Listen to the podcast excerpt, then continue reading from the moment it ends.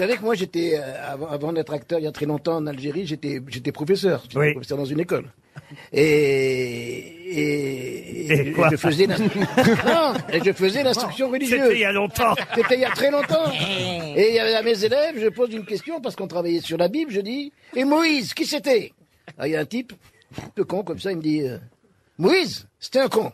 Je dis, Comment tu dis que c'est un con? T'as pas honte de parler comme ça de Moïse, notre ancêtre, le fondateur, t'as pas honte? Il dit, mais non, c'était un con. Pourquoi c'est un con? Parce que c'est un abruti. Parce qu'après avoir traversé la mer Rouge, il a tourné à gauche. S'il avait tourné à droite, c'est nous qui aurions eu le pétrole. Elle est pas mal. Elle est mignonne. Et le mec, il se balade avec sa femme. Ils sont en pleine forêt. D'un coup, il rencontre un ogre. Un ogre de 4 mètres de haut, tu vois. Avec des mains démesurées, comme ça, il chope. Donc, d'une main, il chope à la taille le mec. Avec son ongle de pied, il fait un cercle par terre de 3 mètres. Il pose le mec dans le cercle et dit, toi, tu mets un doigt de pied dehors, je te, je te crabouille la tête. Et il chope sa femme et il la viole pendant une heure et demie. Alors donc, euh, et il se barre. Donc t'imagines, la femme, elle, est, elle est un petit peu décoiffée, hein, forcément. Et là, elle voit son mari dans le cercle écroulé de rire. Elle dit, ouais, d'accord, je me fais violer pendant une heure et demie, et toi, ça te fait rigoler. Non, mais dis, attends, attends, chérie. Je suis sorti trois fois du cercle, il m'a pas vu.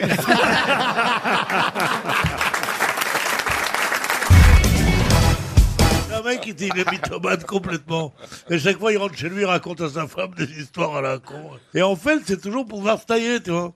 Alors il dit là, euh, j'ai une grosse affaire à New York, euh, je pars pour New York, euh, tu me verrais pas pendant trois jours. Alors sa femme dit bon, il quitte la maison. Un jour plus tard, il, il a oublié quelque chose. Il, est, il a pas bougé, il n'est pas allé à New York. Il est, On a bien il est- compris, oui. Il est au Batignolles, comme toi et moi. Bon. Et il revient la nuit.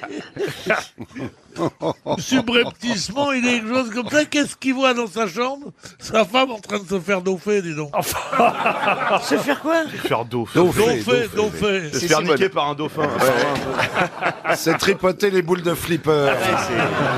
Alors, elle allume la lumière, il la voit avec un mec et tout ça. Et le mec, il est furieux. C'est ce qu'il lui dit Attends que je rentre de voyage et tu vas voir ta gueule. Ah si, elle est bien. Eh bien, eh bien. Appelé au régiment, un jeune homme fait ses adieux à sa fiancée qui fond en larmes et dit Laisse-moi au moins une photo de toi.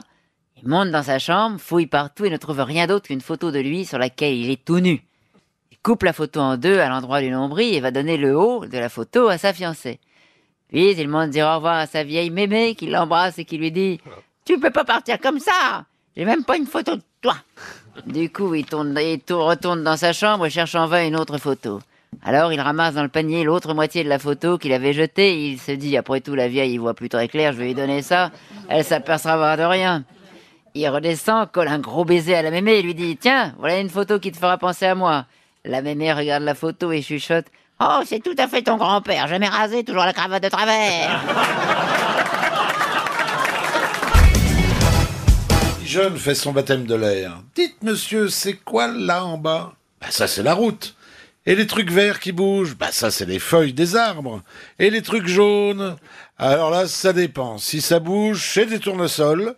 Et si ça ne bouge pas, ce sont des agents de la. DDE.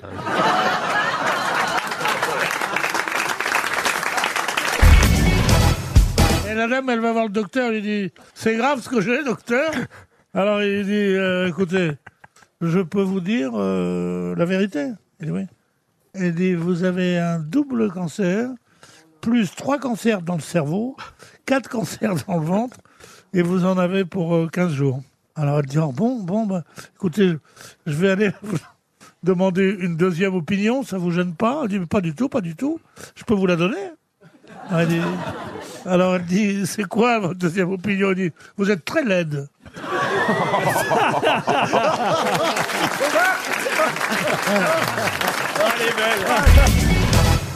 Mère entre dans la chambre de sa fille qu'elle trouve vide, sur le lit une lettre. Elle imagine le pire en ouvrant. Maman chérie, je suis désolé de devoir te dire que j'ai quitté la maison pour aller vivre avec mon copain. Il est l'amour de ma vie. Tu devrais le voir, il est tellement mignon avec tous ses tatouages, son piercing et sa super moto.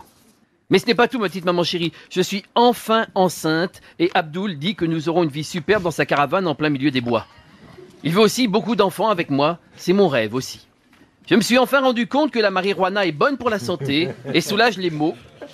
Nous allons en cultiver et en donner à nos copains lorsqu'ils seront à court d'héroïne et de cocaïne pour qu'ils ne souffrent pas. Ne te fais pas de soucis, pour moi, maman, j'ai déjà 13 ans. Je peux faire attention à moi toute seule et le peu d'expérience qui me manque, Abdoul peut le compenser avec ses 44 ans. J'espère pouvoir te rendre visite très bientôt pour que tu puisses faire la connaissance de tes petits-enfants.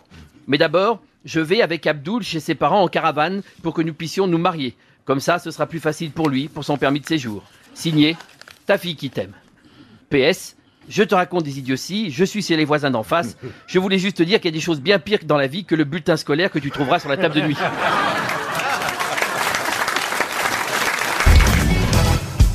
C'est une épouse belge qui dit à son mari belge, forcément, Dis donc, l'appartement, il est plus très frais, tu trouves pas, hein? Bon, bah, effectivement, hein. Tu devrais refaire le papier peint, hein. Il va demander au voisin du dessous, il vient de le refaire aussi, hein. Il y a pas longtemps, il pourra te dire.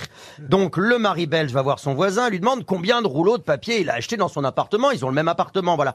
Bon, j'en ai acheté 32, hein. Achète-en 32 tout juste, hein. Donc, l'époux belge rentre chez lui, il achète ses rouleaux, il refait l'appartement, mais quand tout est fini, il lui reste deux rouleaux. Bon, dis donc, c'est quand même bizarre, hein. Je vais aller voir mon voisin, quand même. Dis donc, j'ai la même superficie que vous, j'ai tout tapissé, même les petits coins, il me reste deux rouleaux. Ah oui, bah vous aussi, hein.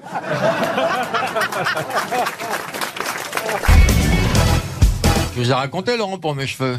Allez-y. Quand je perdais mes cheveux, j'avais pas les couilles de faire des implants. Donc je regardais sur Internet qu'est-ce qu'il faut faire pour que les cheveux repoussent. Et je vois, le seul remède, c'est de mettre du sperme sur la peau, sur le crâne. Alors je suis allé discrètement dans la salle de bain, euh, faire ce qu'il fallait. Et quand j'ai réussi à, à obtenir ce que je voulais, je me le suis étalé sur le crâne. Et ma femme est rentrée au pire moment dans la salle de bain. quand même. Et elle m'a dit, mais qu'est-ce que tu fais sans déconner Tu fais quoi Je fais, non chérie, c'est un truc que j'ai vu. Il paraît que ça fait repousser les cheveux. Elle me dit, chérie, ça fait 30 ans qu'on est ensemble. J'ai de la moustache.